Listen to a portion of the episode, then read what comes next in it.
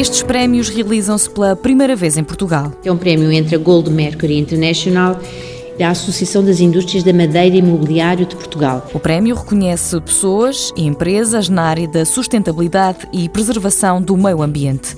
A cientista Elvira Fortunato foi eleita personalidade do ano. Elegeram-me a mim face às boas práticas em termos de investigação científica daquilo que nós fazemos que basicamente se podem resumir em que nós tentamos trabalhar com materiais amigos do ambiente, que não sejam tóxicos e as tecnologias que depois processam esses ambientes também têm que ser tecnologias amigas do ambiente, não poluentes, etc. Mas não foi só por isso que a professora do Centro de Investigação de Materiais da Faculdade de Ciências e Tecnologia da Universidade Nova de Lisboa foi eleita. Depois, conjugado com o trabalho mais recente que nós temos na área do papel, em que conseguimos fazer transistores de papel, memórias de papel, baterias de papel, eles acharam por bem, portanto, atribuir-me este prémio. Uma das áreas desenvolvidas neste centro é a eletrónica transparente. Nós usamos materiais tão simples como o óxido de zinco e materiais óxidos, que são materiais usados, por exemplo, nestes cremes cicatrizantes.